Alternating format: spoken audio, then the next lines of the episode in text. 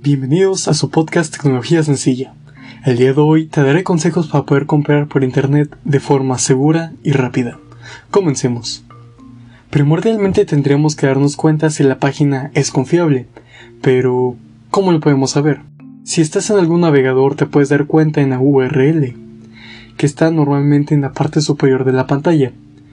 Te debes de percatar que diga en el inicio HTTPS y no HTTP ya que HTTPS es un protocolo de Internet donde están seguros sus datos.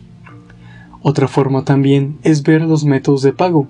Existen diversos métodos de pago, pero hay de dos tipos, donde hay un intermediario entre el banco y tú, o la menos seguras, donde la compra es directa.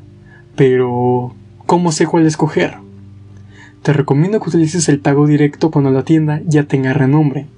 En caso de que no lo sepas, es mejor utilizar el intermediario, debido a que puede estar mucho más seguro. Los más conocidos son PayPal y Mercado Pago. Estos al momento que te registras te piden tus datos bancarios una sola vez, para que no los tengas que introducir nuevamente en otra página. La ventaja de los intermediarios es que puedes tener más seguridad y nuevamente que te reembolsen en caso de que te lleguen a estafar.